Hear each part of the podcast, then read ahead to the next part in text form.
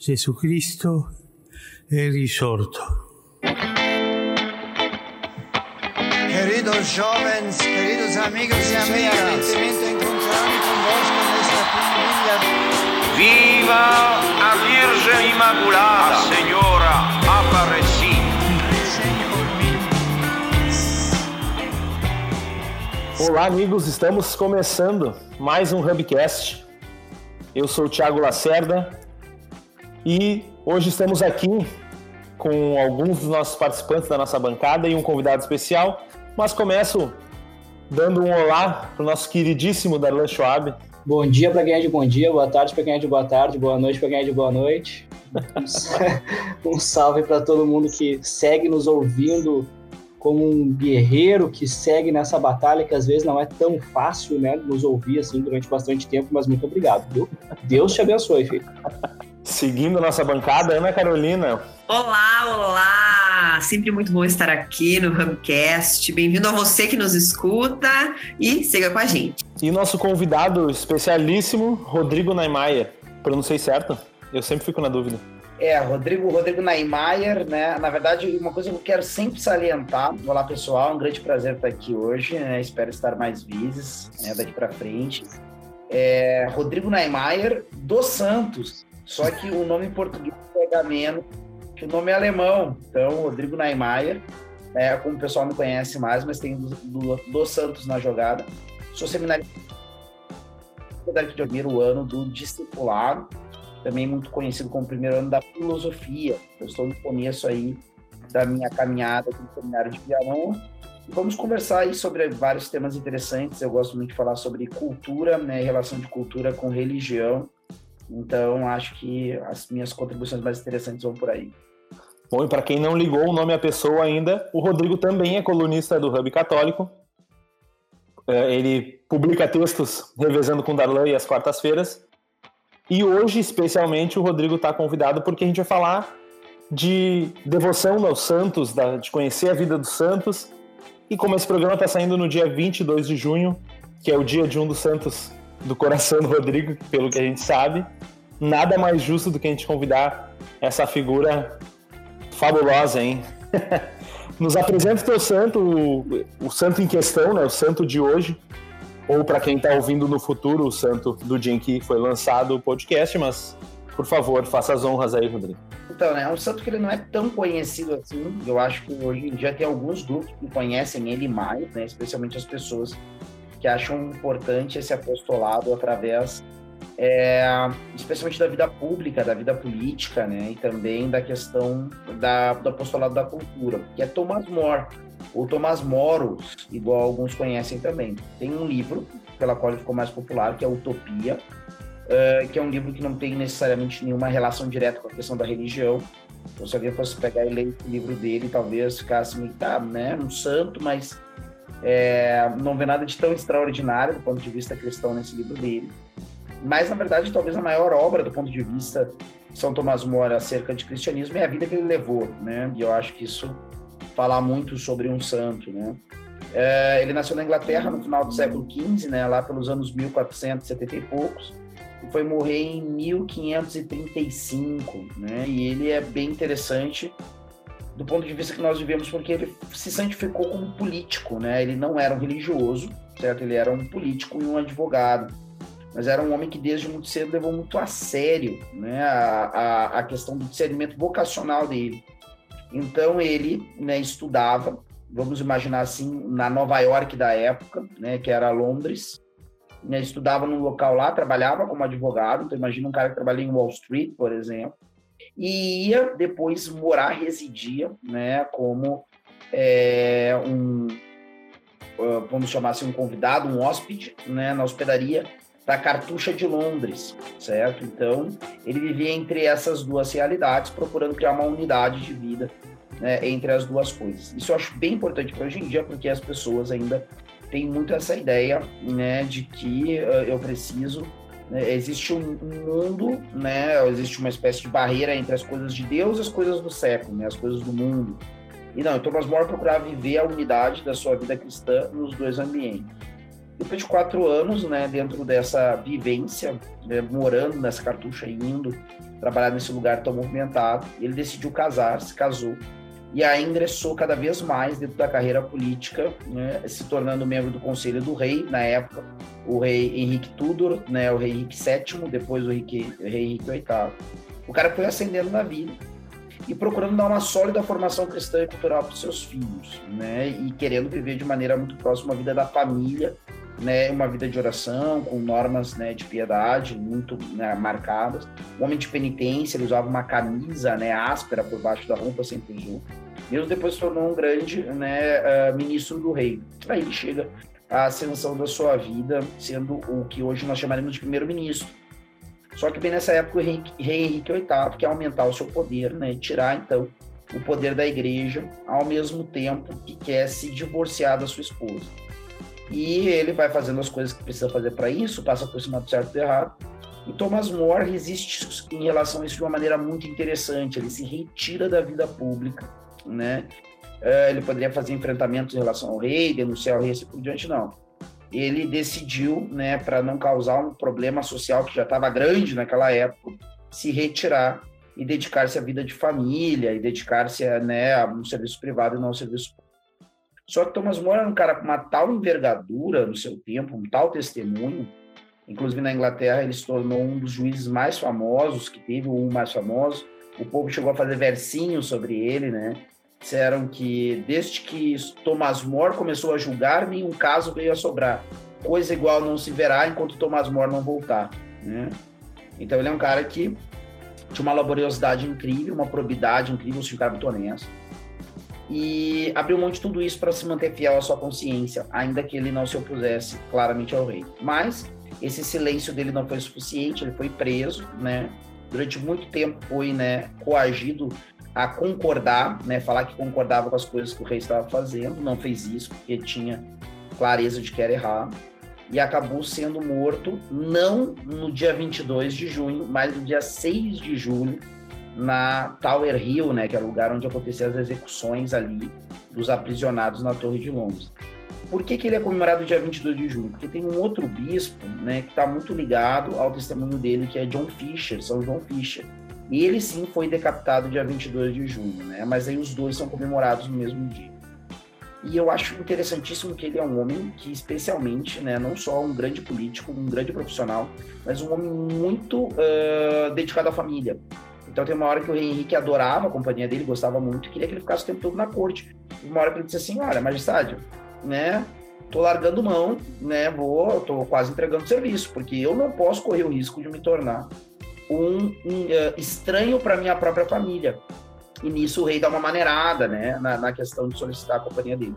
Então ele é um santo, né, que se santificou na vida ordinária, trabalhando com as coisas do, do século, num dos lugares mais corrompidos né, do seu país, onde girava um monte de interesses ali, políticos e tráficos de influência e assim por diante, certo? E soube ser fiel à sua consciência até o final, quando todo mundo no reino, desde as universidades, os bispos e tudo mais, estava entregando a Mariola, e ele segurou firme até o final, né? Deu um testemunho, e isso correndo o risco não só de ser morto, como de fato foi, mas também de ver a sua família ser né, atacada né, de maneira geral, tanto é que vários deles acabam indo né, uh, ah, para o continente. Né? Para é, concluir um pouco isso aí, eu já estou falando mais, vale muito a pena, tem um biógrafo dele que eu gosto muito, que é o C.W. Chambers.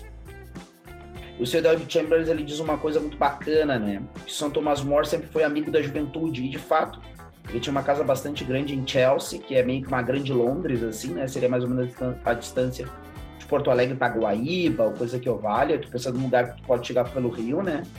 É, que se chegava através do Thames aí assim por diante. E ele é um cara que sempre recebia os jovens lá. Muitos jovens iam procurar ele como um ponto de referência. Então a grande casa de Chelsea, Thomas More era meio que um centro cultural. E aí o Chambers vai dizer isso, né? Thomas More sempre foi amigo da juventude. E foi os jovens que contaram, né, às novas gerações a história do seu herói. Porque os primeiros biógrafos de São Thomas More são pessoas na casa entre os 25 e 35 anos. Então, caras que tiveram sua vida formada por esse grande homem, né? Uh, e aí, falando também de uma referência para quem quer ver alguma coisa mais lúdica, né? Um filme, por exemplo, algo do tipo. Existe um filme antigo, porém muito bacana, breve, não é um filme longo, deve ter menos de duas horas, que é O Homem que Não Vendeu a Sua Alma, né? Em inglês, A Man for All Seasons, né? Um Homem para Todas as Horas, poderia ser traduzido também de maneira mais exata. E é, o bacana desse filme é que é um filme é premiado com Oscar, né? Então é interessante também conhecer filmes de uma época que o cinema premiava vidas de santos, né, e histórias bíblicas com o Oscar. Eu acho que, né, por enquanto já dá para conhecer um pouquinho São Tomás Moro. Por fim, fim mesmo, né, ele foi apresentado quando o Papa Bento XVI foi até a Inglaterra em 2010 para eh, beatificar o cardeal Newman. Ele fez um discurso para os políticos britânicos, né, no Westminster Hall, aonde que é o lugar mais antigo que tem ali do parlamento inglês. Nesse lugar, ele né, apresentou com todas as letras São Tomás More como um modelo ideal do político, né? E é muito engraçado porque foi nesse lugar que São Tomás More foi condenado à morte por defender né, os justos direitos do Papa, né? Uh, também sobre a Igreja na Inglaterra. E agora, né, mais de 400 anos depois, um Papa está naquele lugar apresentando para os britânicos aquele homem que foi trucidado pela mesma coroa que existe até hoje na Grã-Bretanha, né, foi trucidado por defender os direitos do Papa e apresentado ali naquele lugar como modelo para todos os políticos, né? O mundo dá voltas, pessoal, porque o mundo gira, mas a cruz permanece. Vê que é um, é um santo muito propício, inclusive, para esse tema que a gente tá, tá abrangendo aqui, porque, em geral, a gente, quando começa a, a essa caminhada católica, os santos que a gente mais conhece são sacerdotes, são religiosos, que uh, são a, a, grande maioria, assim, né? Pelo menos dos santos mais populares.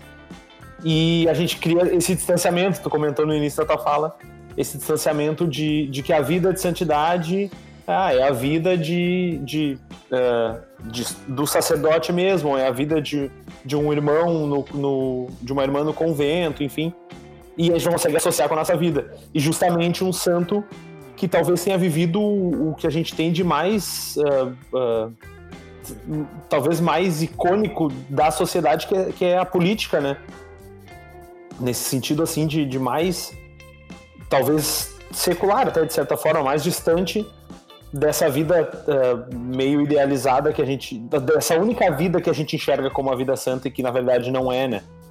Mas é um santo muito propício para esse tema, né? Dentre a santidade dos leigos, talvez o, hoje, pelo menos, eu imagino que na época de São Thomas também, uh, o local mais difícil, né? Complicadíssimo.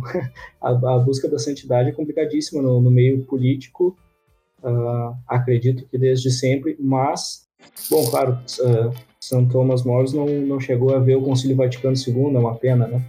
Mas é, o Conselho Vaticano II tem esse forte incentivo de que o leigo tome a frente, né, de que o leigo seja protagonista da santidade no mundo onde vive.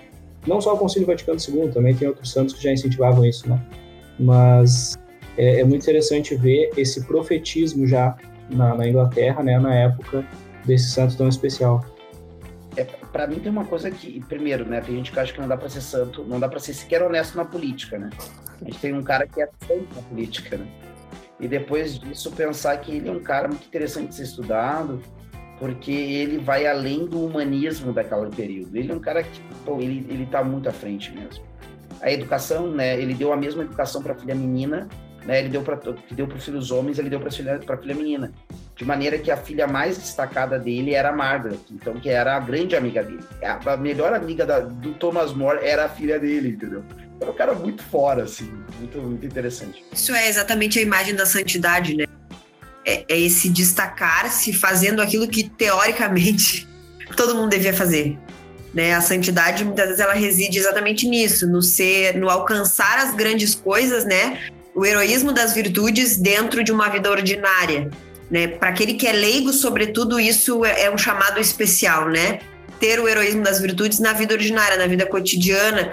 A gente tem visto cada vez mais santos e santas de vida familiar, né? A gente pega os pais de Santa Terezinha, São Luís Santa Zélia, que é isso, viveram o cotidiano, viveram uma vida que nós também podemos viver e somos chamados a viver, mas com heroísmo, com virtude, com uma vida realmente que se empenhou na empreitada da santidade, muitas vezes até sem pretensão mas por um desejo profundo de amar Deus e, e de dar a sua vida a Deus e aos outros naquilo que é chamado a viver. Exatamente. É interessante até que eu acho que, que São Thomas também uh, vem numa uma leva, eu não sei, talvez seja uma impressão minha, vocês por favor me confirmem, mas eu tenho muito essa impressão de que a gente tem uma, uma leva relativamente recente de santos que tem se popularizado, né? Talvez isso até seja um, um processo uh, normal, assim, na, na história da igreja, mas uh, alguns santos, não necessariamente santos recentes, que tem, que tem vindo à tona, digamos, e tem, tem nos dado uma, um novo, uma nova visão até sobre, sobre a vida de santidade, né? Eu acho particularmente que está se eh, começando a ter devoção pelos santos por motivos diferentes do que antigamente se tinha. Por exemplo, as pessoas antigamente tinham muita coisa da devoção ao santo, ou porque ele havia marcado muito para determinada região e as pessoas daquela região iam levando aquela devoção né, para outros locais, ou então porque haviam relatos de milagres em coisas que eram necessidades que as pessoas geralmente têm, né? essencialmente questão de doenças, resolução da questão de dívidas, ou então conseguir o grande amor da sua vida. E a gente está vendo que a, a duras penas está vendo um crescimento intelectual no Brasil, né? Que está dando alguns motivos distintos das pessoas se inspirarem nos santos. Então, santos que tiveram um grande papel do ponto de vista cultural, intelectual, político, né? E não necessariamente porque foram conhecidos por causa né, da, da, de fazerem, de socorrerem o povo de Deus com a sua intercessão em alguma coisa né, mais é, imediata, né, de uma das necessidades mais uhum. materiais. Isso aí é, tá, tá dando um outro perfil. Um exemplo muito simples disso é que nós temos um, um grande doutor e um grande pregador que é Santo Antônio, que no Brasil é conhecido simplesmente pelo fato né, de atender a pessoas com relação ao casamento, matrimônio, né? Que tem uma lista interminável de, de milagres que não tem absolutamente nada a ver com o casamento, né? E tem uma lista interminável de mandingas também, né? Bota o santo, bota o santo num copo d'água, bota no freezer, bota a cabeça pra baixo, coitado. Eu, eu, se fosse ele, quando, quando essa galera chegasse no céu, ia dar um jeito de fazer assim, ó, eu sei que no céu não tem sofrimento, mas ô Jesus, libera assim só um tapinha. Só entra se ficar de cabeça para baixo nesse copo aqui. Cara, tem imagem que já vem menino Jesus destacável para você tirar toda vez que o Santo Antônio não faz o que você quer. Meu Deus. Genial, infernalmente genial. Tem um negócio que o Rodrigo falou que eu achei muito interessante, cara, que São Thomas More ganhou um Oscar, isso aí. É por aí o negócio. São Thomas More, a vida dele, apresentada no cinema, ganhou um Oscar. Então, de quebra, assim, né? Vamos dizer que indiretamente ele ganhou um Oscar. Não, claro que eu tô, claro que eu tô brincando aqui, né? Mas é. Essa é também. Como é que é? Moisés também ganhou um Oscar aí, então, também. Sim, realmente, realmente eu tinha esquecido. Os aí, Mas Ele ganhou dois Emmy Awards, né? Ele, ele recebeu em vida dois Emmy Awards pelos seus programas de televisão. O Rodrigo estava falando sobre, sobre os motivos para a nossa devoção, assim, que tem mudado. Eu vejo muito, eu, às vezes fico pensando, nesse, viajando nisso, que a geração, por exemplo, dos meus pais, eu vejo, a minha família tem muito isso. A minha família, ninguém é. Uh, não, para não dizer que ninguém, eu tenho 10 tios, um deles é católico, assim, de que vai à missa realmente. E, enfim, os filhos foram crismados. Um deles, inclusive, está no seminário, colega do Rodrigo e do, do Darlan. E o resto da minha família todo, juntando tios e primos, assim, dá 50, 60 pessoas, nenhum deles é católico, assim, de, realmente que, que pratica. Mas muitos deles, tipo, tem devoção, sei lá, Nossa Senhora Aparecida. Alguma, uma tia minha já foi, é, já foi várias vezes Santuário de Aparecida e tal. Mas é uma devoção muito mais, tipo, um afeto, assim, que não sabe nem do, uh, nem da história do santo, ou, ou, enfim, se fosse uma aparição de Fátima, não sabe qual, qual é a mensagem que, da aparição. Enfim, uh, é, é, é como se fosse uma pessoa que tu vê na TV e tu gosta, assim, porque tu simpatizou, mas sabe, até, sei lá, pratica outra religião, mas gosta de Nossa Senhora Aparecida, sabe? Acho, acho até. Para mim é um negócio meio bizarro, assim, né? Talvez para nossa geração já e para as gerações mais novas isso nem faça sentido. Óbvio. No fundo não faz sentido. Mas pra gente é natural que isso não faça sentido, né? E pra eles parece tão tipo, ah tá, eu gosto disso, e enfim. Eu tenho, eu tenho a impressão que, na verdade, a maneira como as pessoas enxergam as coisas eram diferentes naquela época, né? Era tipo assim, ah, eu sou católico, né, fazendo certas coisas. Tem gente que é meio fanática, que é esses caras que querem a missa todo domingo e parará. Eu sou católico, então eu posso ter devoção aos santos, né? Eu acho que agora tá tendo muito mais essa coisa assim, ah, se eu não tenho certos requisitos, né, de coerência de vida, sei lá o quê, eu não sou católico. Eu acho que essa distinção agora tá ficando muito mais clara para as pessoas por um lado, infelizmente, porque eu acho que está se reduzindo cada vez mais o número de pessoas que se consideram católicas, né? É, talvez se a gente tivesse a, a própria prática de, de, eh, estudar mais a vida dos santos, essas devoções de, de gerações passadas fossem uh, mais aprofundadas, né? Porque é, para mim parece muito lógico, assim, ah, eu, sei lá, eu sou um devoto de, de Santos Expedito, Santos Expedito morreu mártir porque acreditava em Jesus. Eu não posso, uh, uh, sendo devoto dele, eu não, não faz o menor sentido eu ir, sei lá, num, num centro espírita, entendeu? É, para mim, é, parece um negócio tão lógico, mas talvez as pessoas não, não, não conhecessem absolutamente nada da vida do Santos, né? Exatamente. Exato. As pessoas tinham o santo por milagreiro. Quem é o santo? O santo é quem faz milagre. Ponto né? Não havia um entendimento do que é ser santo, da vivência das virtudes, né, do, do martírio em muitos casos. Isso era algo que estava completamente distante. Santo é aquele que faz milagre. Por quê? Não sei. Alguém me disse que ele faz. Então, o que, que eu faço? Eu acendo uma vela para Santo Antônio toda terça-feira, mas eu não preciso ir na igreja, porque uma coisa é uma coisa, outra coisa é outra coisa. Né? Então, hoje a gente consegue ter uma visão muito mais ampla do que é ser santo né? E, e enxergar o que, que os santos representam, que modelos de vida e de, e de e que histórias belas de vida que eles têm para nos contar, o que eles têm para nos dizer, né? Hoje, quando eu é interessante quando eu rezo, né? Estou fazendo as minhas orações e eu me dirijo aos meus santos de devoção, quase nunca é para pedir alguma coisa. Na maioria das vezes é para que eu possa de alguma forma me espelhar, ser mais como ele, viver mais o amor a Jesus como eles viviam, muito menos do que para muito mais do que para pedir algo. E na verdade o que, que, se fazia antigamente? Basicamente a gente pedia alguma coisa, porque santo, santo é quem faz milagre, né? Então essa, esse entendimento vem mudando, que bom. Também porque eu acho que a, a, a gente começa a ter, como o Rodrigo dizia, muito menos católicos e quem tá, tá de verdade. A gente tem menos gente com um pé aqui, um pé lá, né? Também a gente tem que perceber isso mas eu vou, eu como representante da terceira idade, vou fazer uma defesa ao, ao pessoal mais antigo, como a gente falou, porque, cara, hoje é muito mais fácil tu buscar informação sobre o que tu quiser, né?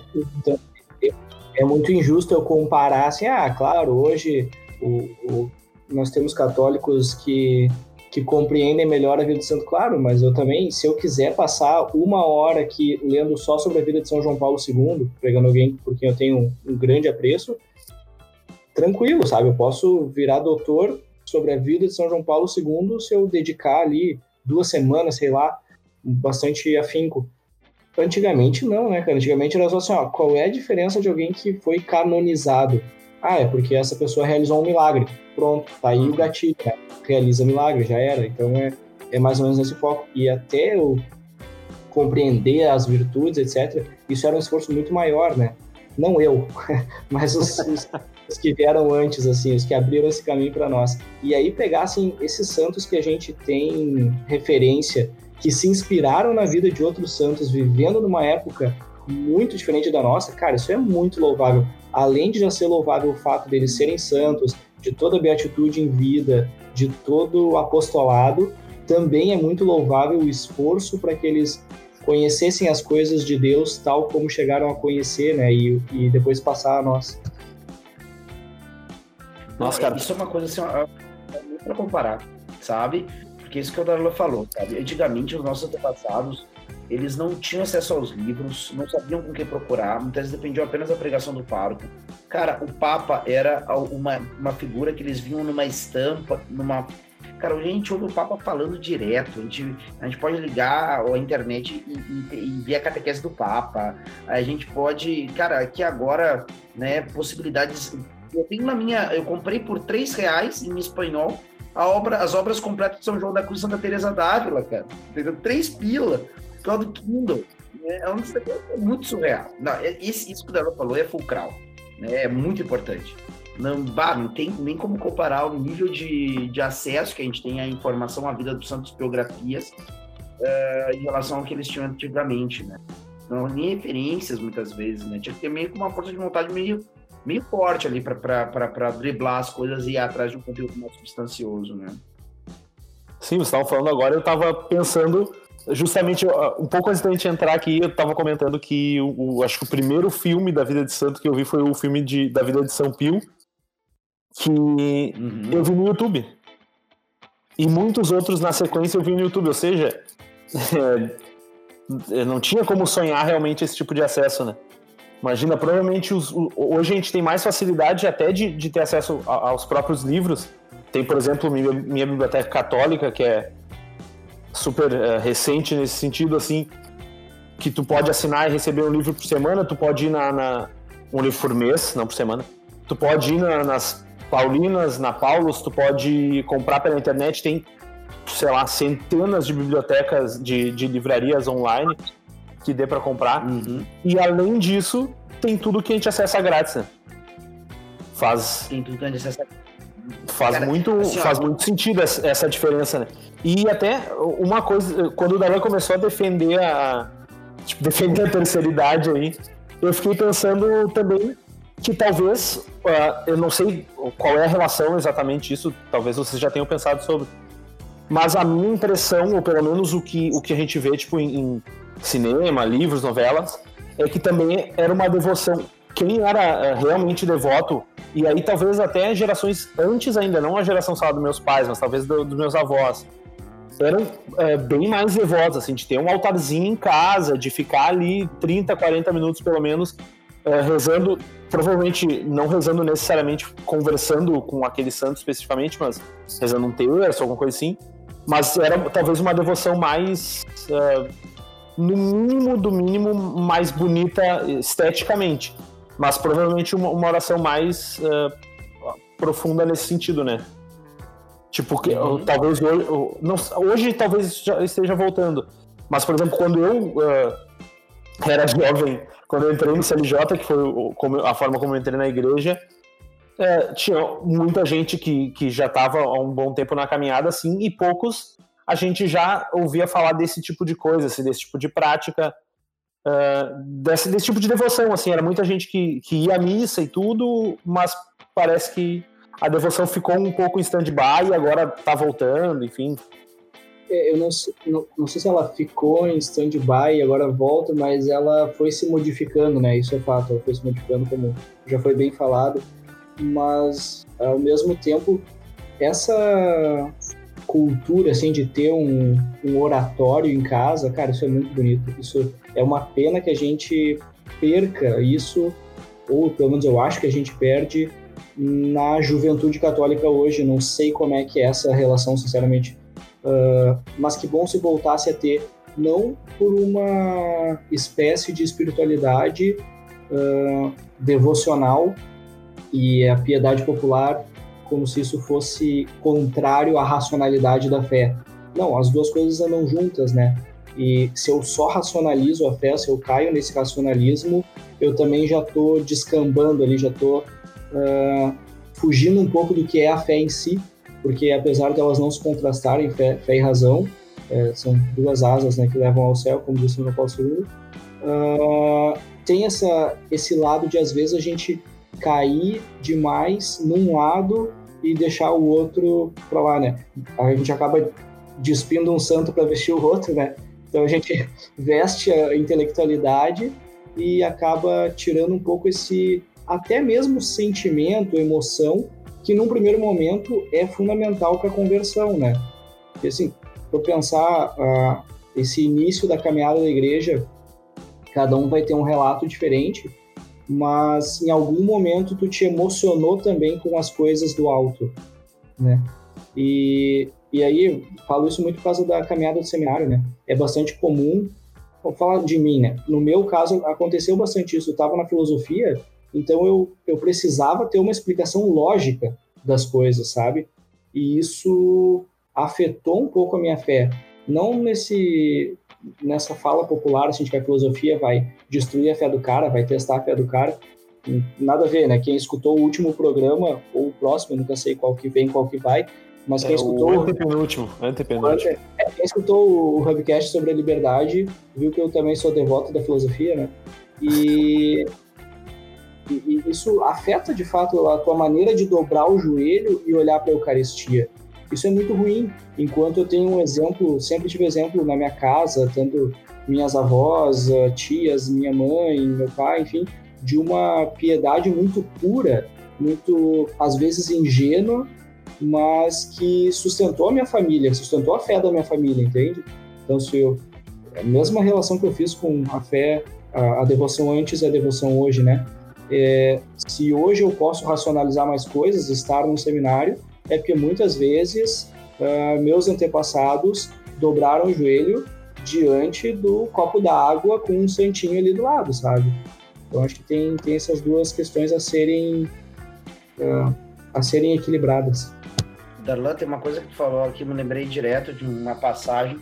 São José Maria Escrivá foi em algum lugar e rezou o terço com o pessoal lá de tchá E aí, ao final do terço, teve um cara que foi lá, meio emocionado, falar com ele, disse assim, Padre, que emoção me deu ver o senhor rezando o terço. Que o senhor reza o terço exatamente como a minha avó rezava, né? E assim, cara, é um grande santo, né? São José Maria Escrivá é um homem de uma potência intelectual incrível, né, de uma capacidade de síntese de explicação, de penetração da verdade de Deus, assim, incrível, né? Então, e ele rezava como com toda a piedade dessas pessoas simples, sabe? É, Isso, eu sinto muita falta disso na, na minha caminhada, porque eu não tive. A, a- minha família nunca ah, foi realmente católica, nunca teve essa prática, então o, tudo que eu aprendi ah, de- da vida católica, eu aprendi quase, sei lá, adulto já, 17, 18 anos, e aprendi procurando, sei lá, na internet, ou assistindo a palestra no, no- no- sábado lá na paróquia, ou, ou nas homilias, mas eu não tive esse aprendizado afetivo da fé católica, nessa coisa de, de ver a avó rezando, de, ou, ou de, de frequentar a paróquia desde pequeno e, e ver a- as senhorinhas lá, ou, enfim. Isso pra, eu sinto muito que é uma, é uma, uma dificuldade grande depois para diversas outras coisas na minha caminhada de fé. Eu não ter esse tipo de, de referência, assim. E, e justamente, eu, eu, desde o início da minha caminhada, uma das minhas grandes dificuldades foi a devoção aos santos, a, de- a devoção mariana. Foi uma coisa que no início da minha caminhada foi muito marcado por isso e quando eu tive, tipo, ah, quando eu meio que consegui ter esse estalo, assim, de, ó, preciso disso, mudou completamente a, a- a minha, a minha forma de, de enxergar e, e de ultrapassar algumas outras dificuldades de fé mesmo. Eu acho que tá vendo uma geração de pessoas que não tiveram isso e que vão ter que gerar famílias que vão ter. Acho que isso vai acontecer. Acho que teus filhos, Thiago, vão ser os caras que vão ter isso que não teve. Essa memória afetiva de ter gente rezando em casa. Vocês falavam, né, sobre essa questão de ter um oratório em casa, de amizade, criar essas lembranças, assim. É, para mim, isso é algo que, que marcou profundamente a minha vida, né? Porque a minha avó tinha exatamente aquela espiritualidade do... Ela tinha a espiritualidade, ela tinha uma devoção grande a Santo Antônio especificamente. Né? Tanto que os três filhos casaram na paróquia de Santo Antônio, aquela coisa toda. E, e já os meus pais, né, ah, e a irmã do meu pai já conseguiram ter uma vida de fé mais profunda, de, de ter uma participação dentro da comunidade. E eu vejo que já eu, a minha irmã, a gente já está um passo adiante. Então, eu consigo ver os frutos, né, como o Darlan falava, os frutos dessa, dessa devoção, dessa.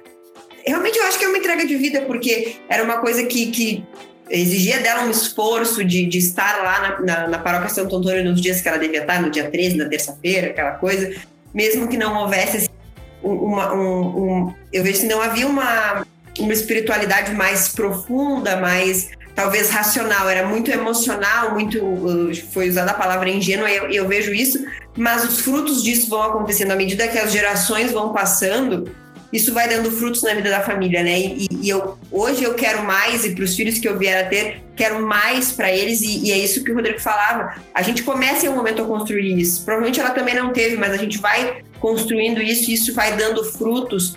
E eu acho que a gente, né, a nossa geração tem uma, uma vantagem que a gente tem acesso, então a gente está conseguindo ressignificar essa, essa relação com os santos e a gente pode trazer isso à tona de novo né? Trazer pessoas como São Tomás More que era, são desconhecidos para o grande público da igreja e que tem tanto a nos ensinar.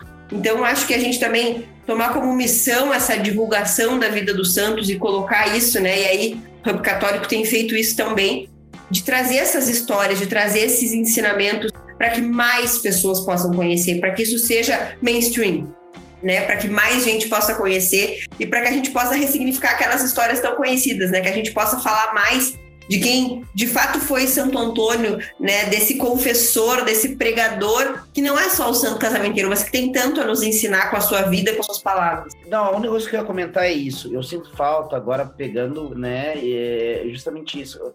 A palavra surgiu aí de a vida do santo ser mainstream, Cara, isso é minha dor, sabe? Nós católicos temos que começar a ter pessoas que estão nos grandes meios que tragam de volta, né, de maneira palatável. Tem uma ideia, a, a legenda a, a legenda áurea, se eu não me engano, é esse o nome do livro do Jacopo de Varazzi, que era foi o best-seller do seu tempo na Idade Média, mas tudo bem, mas contava a vida dos santos. E eu vejo hoje que muitas pessoas se aproximam, conhecem a vida de algum santo e ficam encantadas, mesmo quando não tem grande comprometimento com a fé católica, ou não tem nenhum comprometimento com a fé católica. A vida dos santos foi justamente o que mexeu com muitos santos que se tornaram, né, por exemplo, é, Inácio de Loyola conheceu a vida do santo e ambicionou ser tão né, santo ou mais do que ele. Né? Então, é, é, tem que se dar um jeito de transformar isso exatamente nisso, mainstream.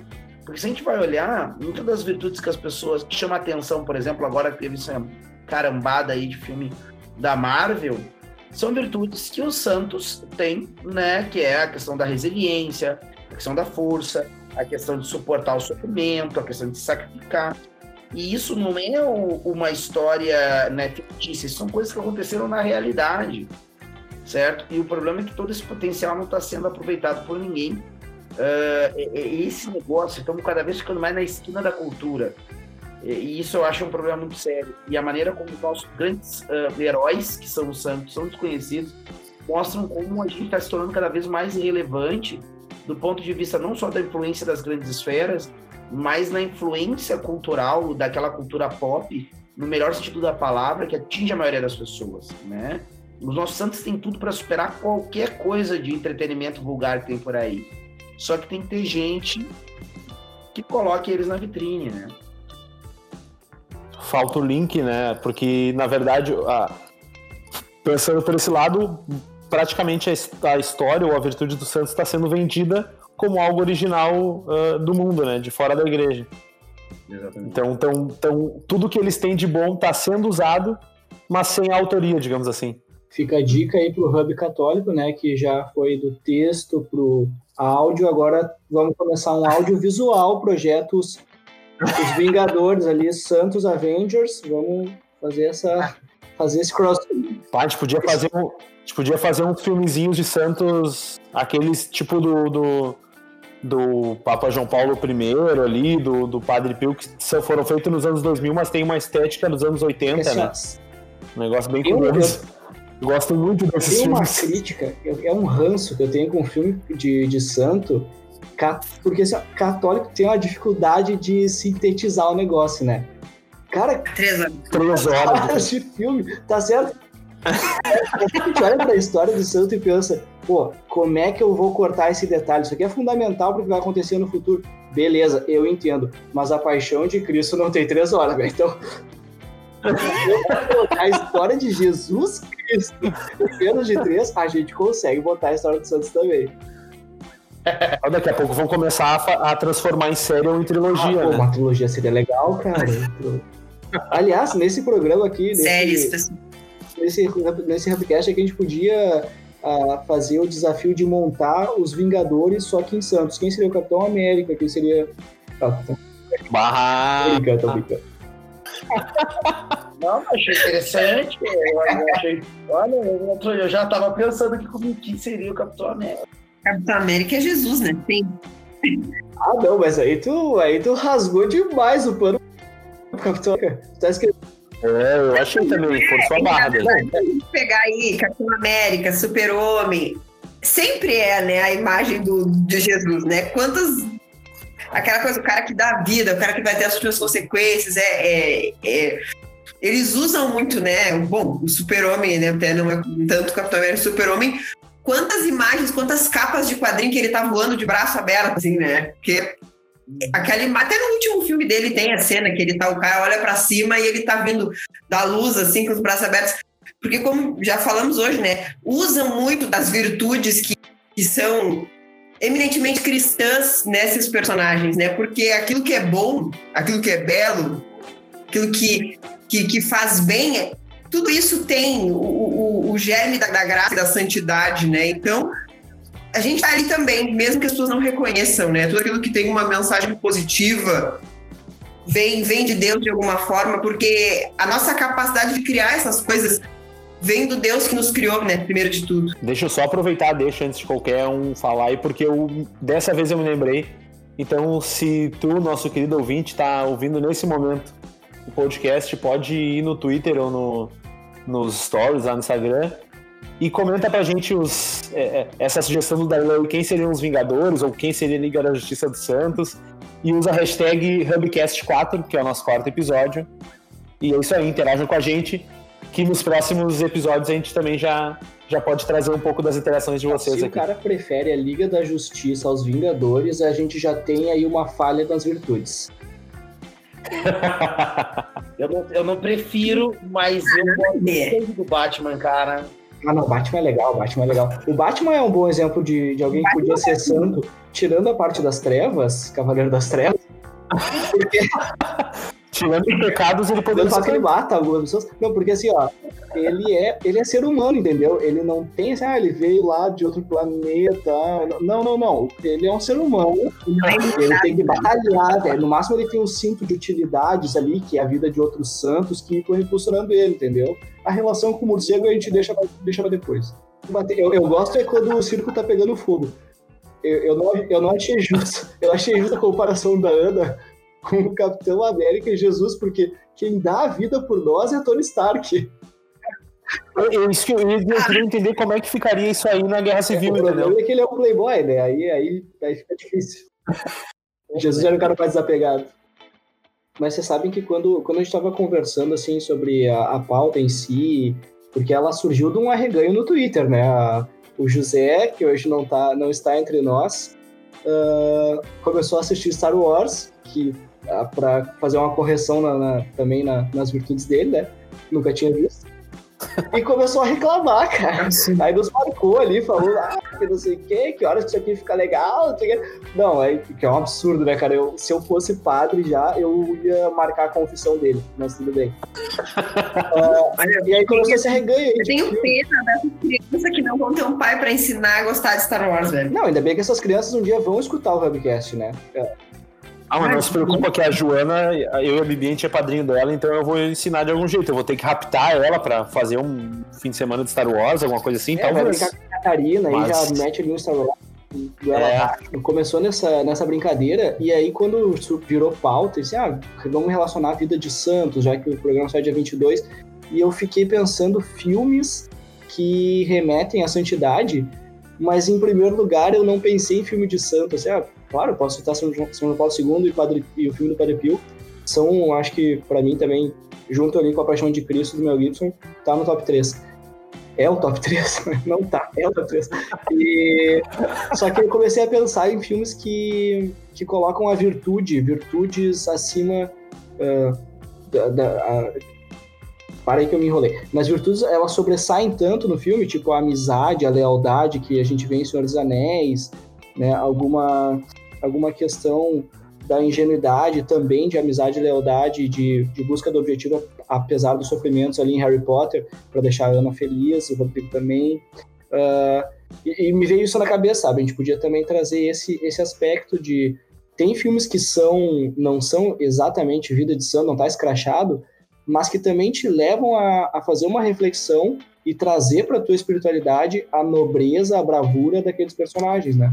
É, eu acho até que, ainda que tu não seja católico, se tu já cultiva esse tipo de, de virtude ou, ou, já admira esse tipo de virtude, é um passo gigante, né? Mas talvez falte, uh, o que me deu a impressão até de que, que foi mais ou menos um ponto que o Rodrigo tocou ali, que falta justamente esse link, assim. Ah, tá, eu, eu amo filmes, sei lá, que, de, de pessoas que, que doam sua vida, enfim. Como eu chego daí a, a comparação com o santo ou, ou, ou, a própria fé católica, assim?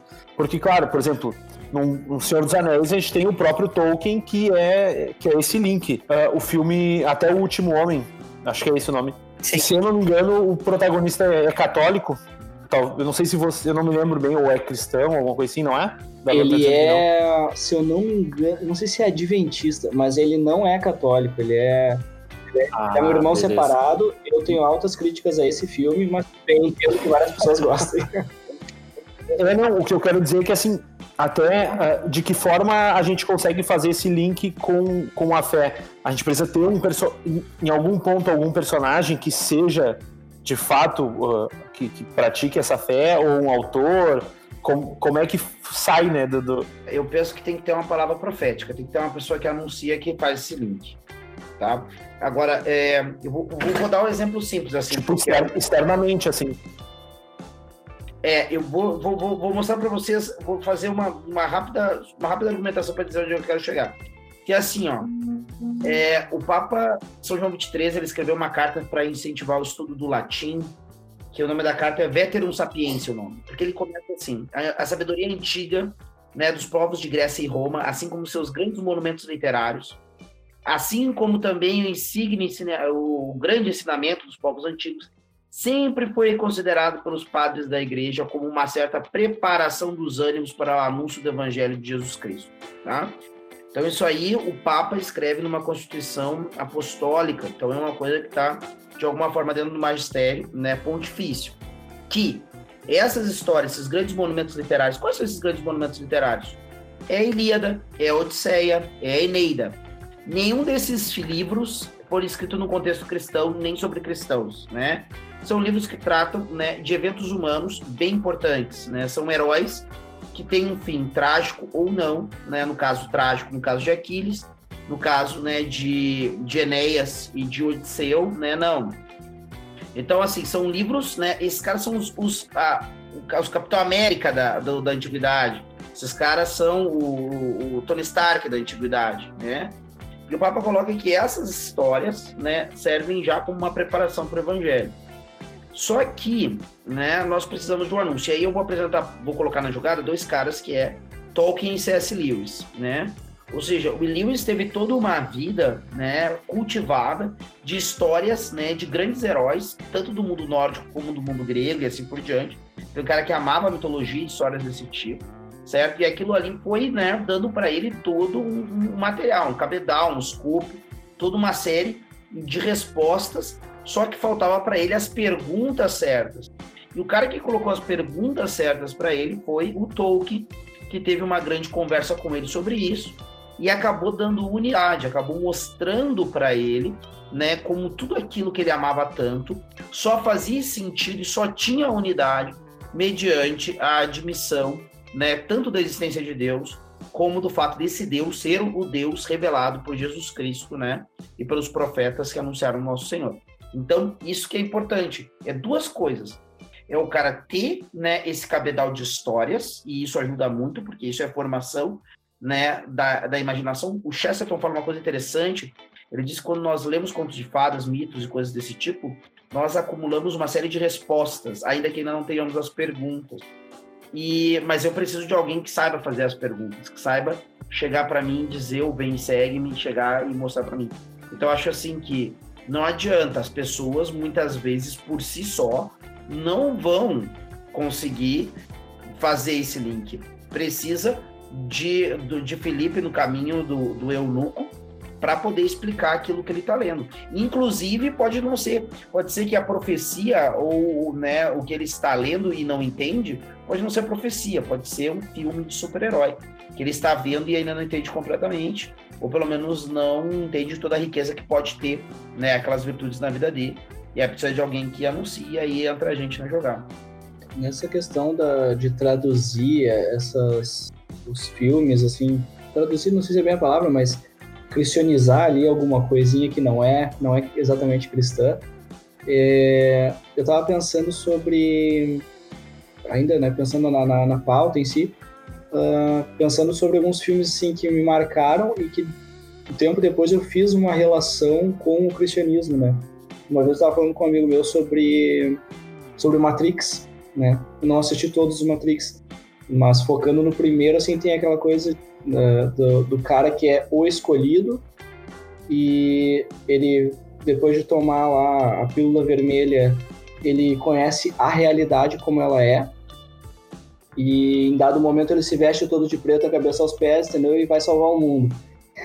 e eu falei assim, cara, isso aí é a vida de um padre, meu. Isso é a vida de um padre, porque o cara vive num mundo ali com todo mundo, meio, meio anestesiado, meio no, no tédio e tal, e, e de repente ele toma a pílula vermelha, ele compreende que a realidade é muito maior do que o que é só material, ele não, não é só acreditar, é, é visualizar que, que o mundo é muito mais, que a batalha espiritual, enfim, é algo muito mais real do que o que eu, o que eu toco, aquilo que eu vejo, né?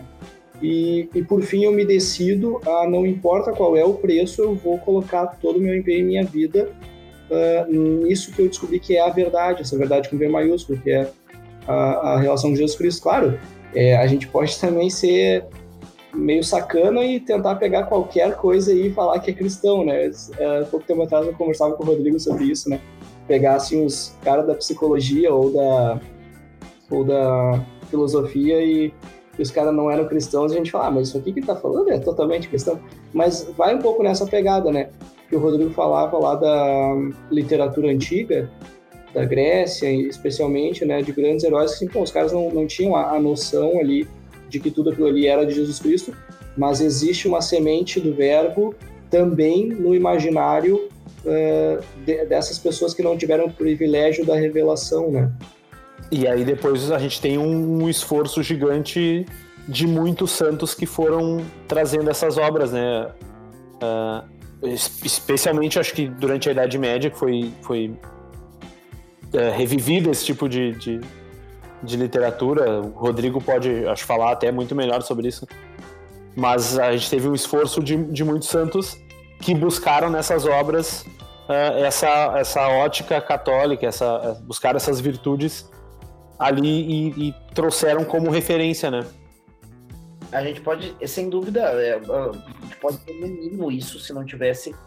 Eu acho que uma coisa que a gente tem que aprender a valorizar mais, né, de toda forma, que é a literatura proana, né, tanto a antiga como a, a moderna, porque na verdade, gente, assim, ó, o drama humano do cristão é o mesmo drama humano do pagão. Só que nós encontramos a saída do nosso drama, a gente encontrou a solução, eles não, né? Uh, só que nós também nos debatemos, nós não temos a, não tem jogo jogado, né? Nós também nos debatemos com as nossas dificuldades. E, e, muito em nós ainda não foi redimido, nós ainda não nos entregamos totalmente.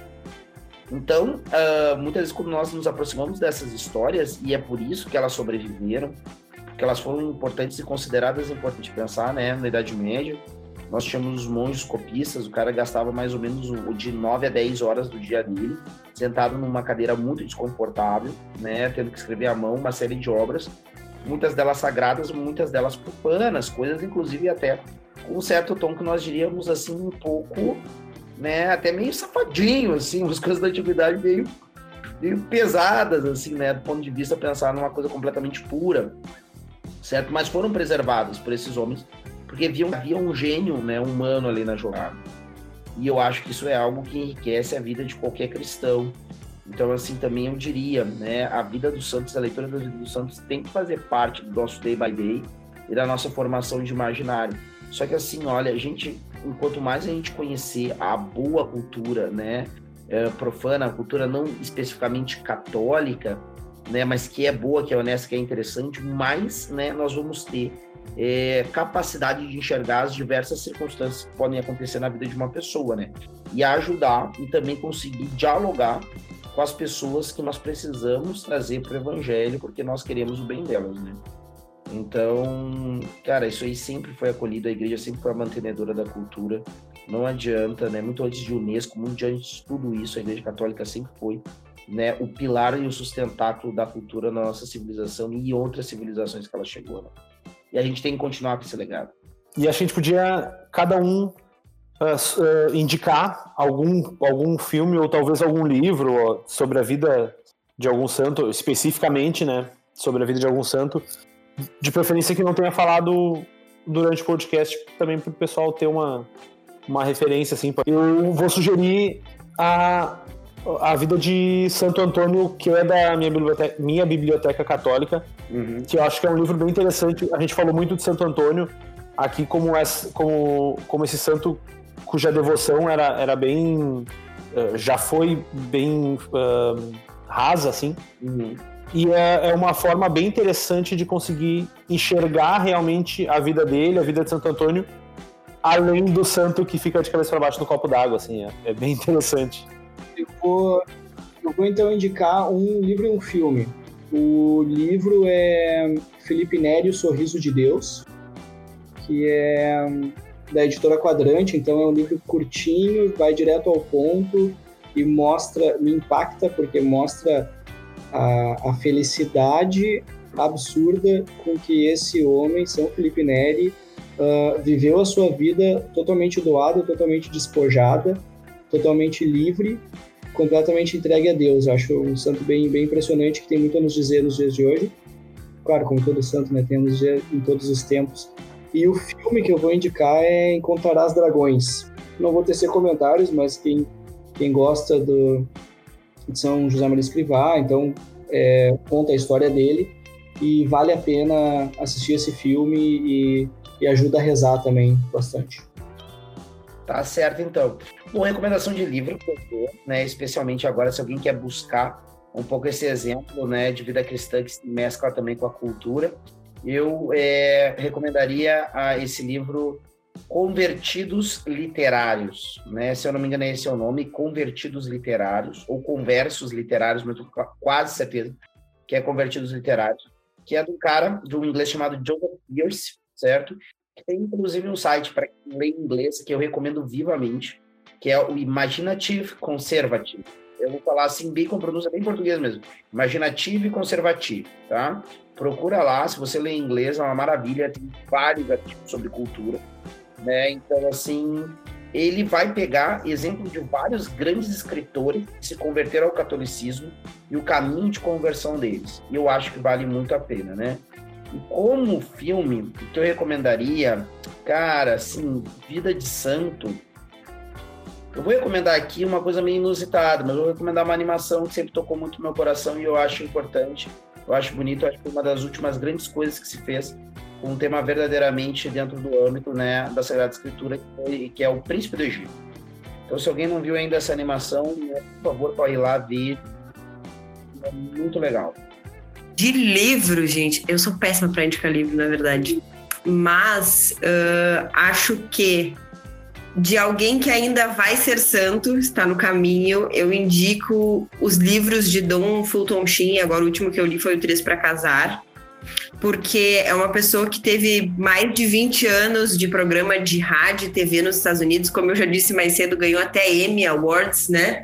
Porque é uma, uma personalidade, é, é, conhecido como um dos primeiros televangelizadores, né? Evangelizadores dos meios de comunicação. Então fica aqui a minha indicação da vida dele, dos escritos dele, especificamente desse livro, principalmente para quem, assim como eu, vai casar ou já casou. Assista, assista não, leia.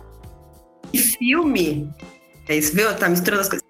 E filme eu indico uh, como filme Vida de Santo. Eu gosto muito do, do filme Maria Goretti, sobre Santa Maria Goretti. É um filme muito bonitinho, assim. Assim como um filme recente americano sobre Santa Teresinha do Menino Jesus também. São filmes que dão, eu digo assim, que eles dão uma cara de gente de verdade pro Santos, assim, tem uma estética um pouco mais moderna, assim, então acho interessante. E um filme que eu assisti recentemente que gostei muito, que é Paulo Apóstolo de Cristo, então conta a história de São Paulo, não escutei a história dele, né, mas de como ele escreveu a carta aos romanos é interessante, assim, então, assistam também. É aquela coisa, é, é, meio especulativo, né? Ele não fala exatamente da história de São Paulo, ele, ele fala de como teria sido, mas é interessante por trazer, assim, dar uma visão também um pouco mais moderna, aproxima um pouco do personagem, assim, então eu acho interessante.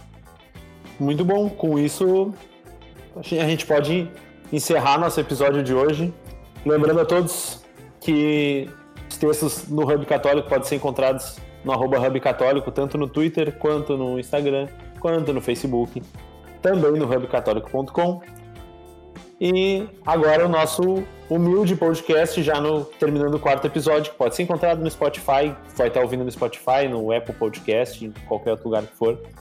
E é mais uma vez um prazer estar aqui. É, o meu tchau eu quero ressaltar uma felicidade gigantesca, que é a primeira vez que esta formosa bancada está equilibrada entre seminaristas e não seminaristas. Então, tchau, que Deus abençoe a cada um de vocês. E como eu já tinha prometido que sempre teríamos jargões ruins no, no nosso webcast, é luz, câmera e oração. Que coisa horrível. Então, sempre uma alegria participar do Hubcast. Não deixe de nos encontrar nas redes sociais. Até a próxima. Então, agradecer muitíssimo por estar aqui. Quero estar mais vezes, né, pessoal? Tenham uma excelente noite. Né? Permaneçam né, uh, sempre atentos a boas oportunidades e termos né, uh, uma vida mais próxima de Deus. É isso aí. E até a próxima.